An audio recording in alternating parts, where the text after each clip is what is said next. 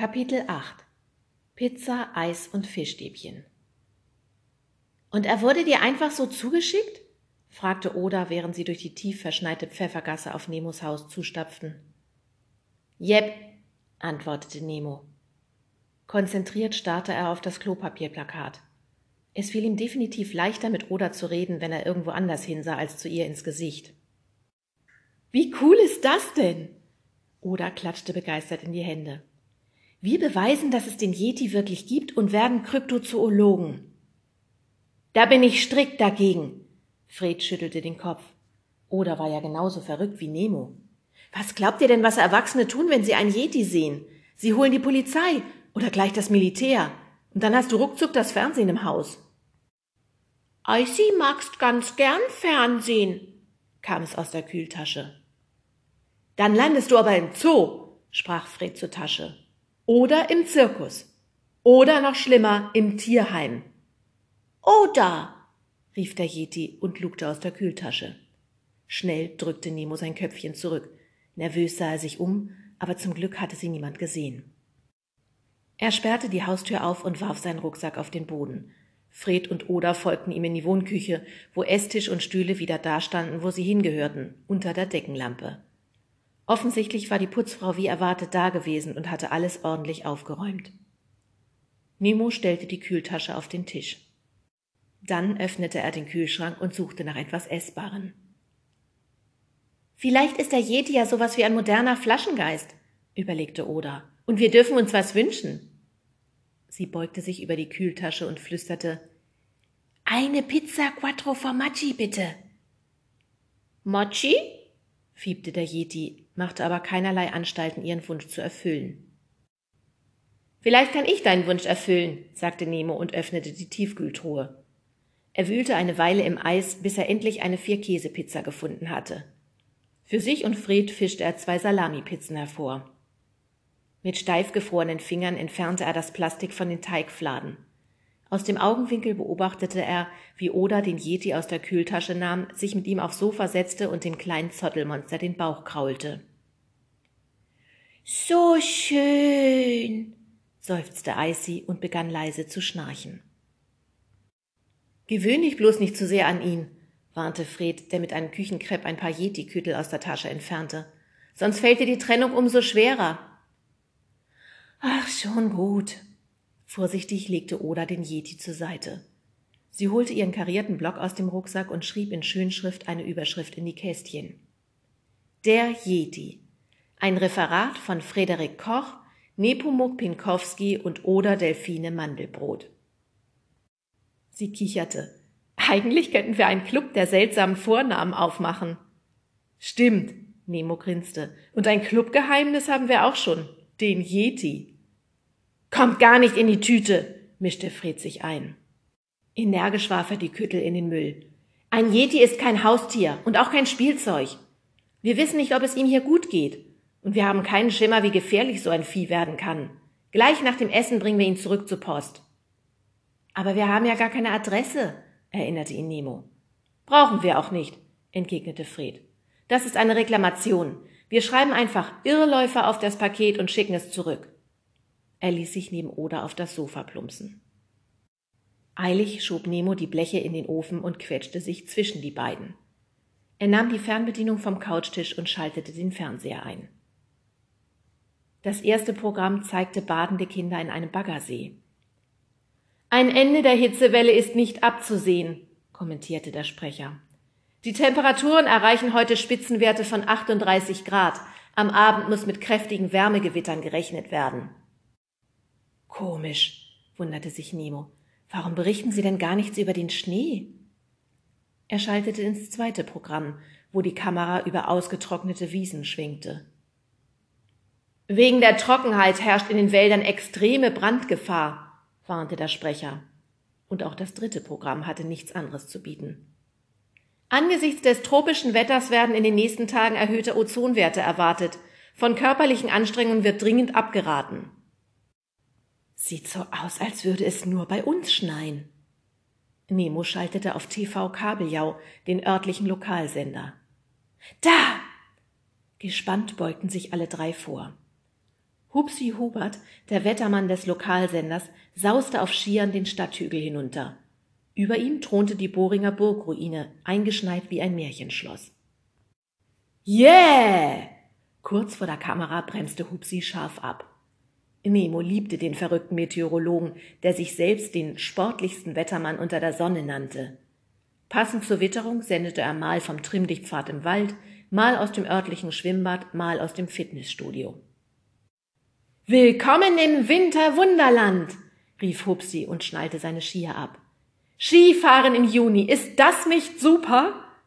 Er klatschte die Skier gegeneinander, um sie vom Schnee zu befreien. Doch was könnte der Grund für dieses außergewöhnliche Wetter sein? Vielleicht ein Vulkanausbruch wie anno 1815 in Indonesien? Fragend hob er eine Augenbraue.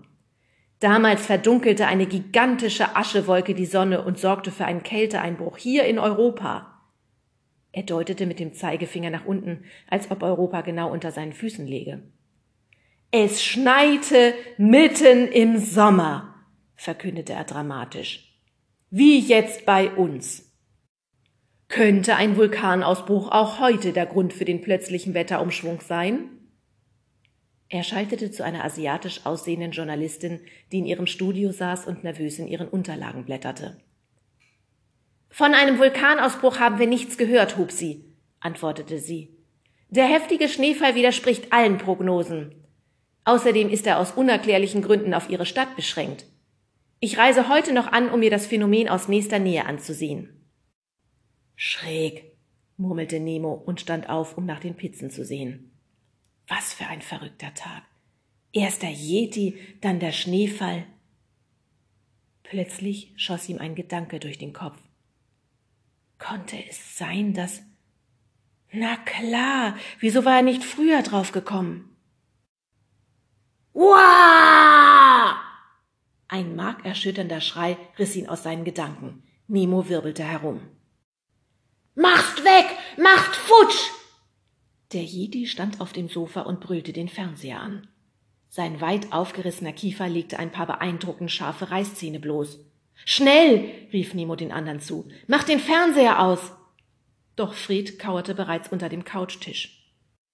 Oder vergrub ihre Hand in der Sofaritze und fummelte hastig ein Gummibärchen, einen alten Taco-Chip und endlich auch die Fernbedienung hervor. Mit zitternden Fingern schaltete sie ab. Gott sei Dank! Erleichtert stöhnte der Yeti auf und ließ sich rückwärts in die Polster plumpsen. Vorsichtig steckte Fred den Kopf unter dem Couchtisch hervor. Als er sah, dass sich der Yeti wieder beruhigt hatte, stand er auf und klopfte sich den Staub von der Hose. Mann, lachte er verlegen, hat er mir einen Schreck eingejagt. Das konnte man sehen, sagte Nemo trocken. Der hat aber auch einen an der Waffel, verteidigte sich Fred. Hier so rumzuschreien. Die vielen bunten Bilder verwirren ihn eben. Oder streichelte Icy mitfühlend den Kopf. Gell, das kennst du halt nicht. Vorhin hat er aber gesagt, dass er Fernsehen mag, erinnerte Fred. Aber Icy magst nix Wetter, jaulte der Yeti trotzig. Seine schwarzen Knopfaugen glänzten glasig. Weil heim. Ist doch verrückt, oder? Nemo servierte die duftenden Pizzen. So wie es aussieht, schneit es nur in Boring. Das heißt, wir sind eine Sensation, sagte Fred. Und vielleicht schuld an dem ganzen Schlamassel. Nemo setzte sich. Ja, Oder nickte betroffen. Wir alle sind schuld am Klimawandel. Nein, das meine ich nicht. Nemo sah die anderen beiden ernst an. Denk doch mal nach. Plötzlich einsetzender Schneefall und ein plötzlich auftauchender Yeti. Es kann doch sein, dass das was miteinander zu tun hat. Wie soll denn das zusammenhängen? Fred zupfte sich eine Salamischeibe von der Pizza und knabberte an ihr herum. Was weiß denn ich? Nemo halbierte seine Pizza und klappte die Hälften zu Vierteln zusammen. Auf jeden Fall schneit es, seit wir den Yeti ausgepackt haben. Fast auf die Sekunde genau. Oder sah in den Garten, wo der Grill eine weiße Zipfelmütze trug. Vielleicht hat Nemo recht, sagte sie. Schließlich wird der Yeti auch Schneemensch genannt. Nachdenklich musterte sie das weiße Zottelwesen, das auf dem Sofa saß und die Beine baumeln ließ. Es sah unschuldig aus, fand sie. Und ein bisschen vorwurfsvoll. Icy hast gar nix Teller, maulte der Yeti und schob trotzig seine Unterlippe vor. Der pelzige Yeti-Bauch knurrte. Wen soll's Icy esst? Er hat Hunger, sagte Oda mitleidig. Darf ich ihn füttern? Lieber nicht, warnte Fred. Er ist eh schon so groß. Am Ende wächst er noch weiter. Bitte, bettelte Oda. Wir können ihn doch nicht verhungern lassen, jetzt wo er schon mal da ist. Sie warf Nemo einen flehenden Blick zu. Nemos Herz schmolz dahin wie sein Schokoladeneis am Vortag. Na gut. Er ging zur Tiefkühltruhe und kam mit einer Schachtel Ananaseis und einem tiefgefrorenen Fischstäbchen zurück. Icy tunkte das Fischstäbchen ins Eis und lutschte lustlos daran. Sieht aber nicht so aus, als ob es ihm schmeckt, fand Fred, als der Yeti auch schon ein weiches Fischhäufchen auf seine Pizza spuckte. Fischbäck kalt! Eh! Angewidert verzog Fred das Gesicht. Was soll denn das? Kannst Icy auch ein Stück Pizza habst? Ein pelziger Finger deutete auf Odas Käsepizza. Der Yeti patschte seine Hände aneinander. Bitte, bitte, Icy Ice Monster Glossers Hunker! Kannst ein Stück von mir haben, sagte Fred großzügig und schob seinen Teller zur Seite. Ihm war der Appetit gründlich vergangen. Glossers Danksagung! Der Yeti lächelte dankbar. Mit einem Haps ließ er Freds Pizza in seinem Maul verschwinden. Hm, lecker, lecker, lecker! Zufrieden rieb er sich den Bauch, seine Plattfüße trampelten vor Freude auf dem Boden. Skeptisch sah Nemo ihn an. Täuschte er sich oder war der Yeti schon wieder gewachsen? Fred hatte recht. Sie mussten ihn zurückschicken. Und zwar so schnell wie möglich, sonst passte er in keine Kiste mehr rein. Und das Porto wurde auch immer teurer. Nemo fröstelte. Im Haus war es mittlerweile eiskalt geworden. Wenn der Yeti wirklich schuld war am Wetter, eilte es erst recht, sonst wären sie bald alle tiefgefroren wie die Fischstäbchen.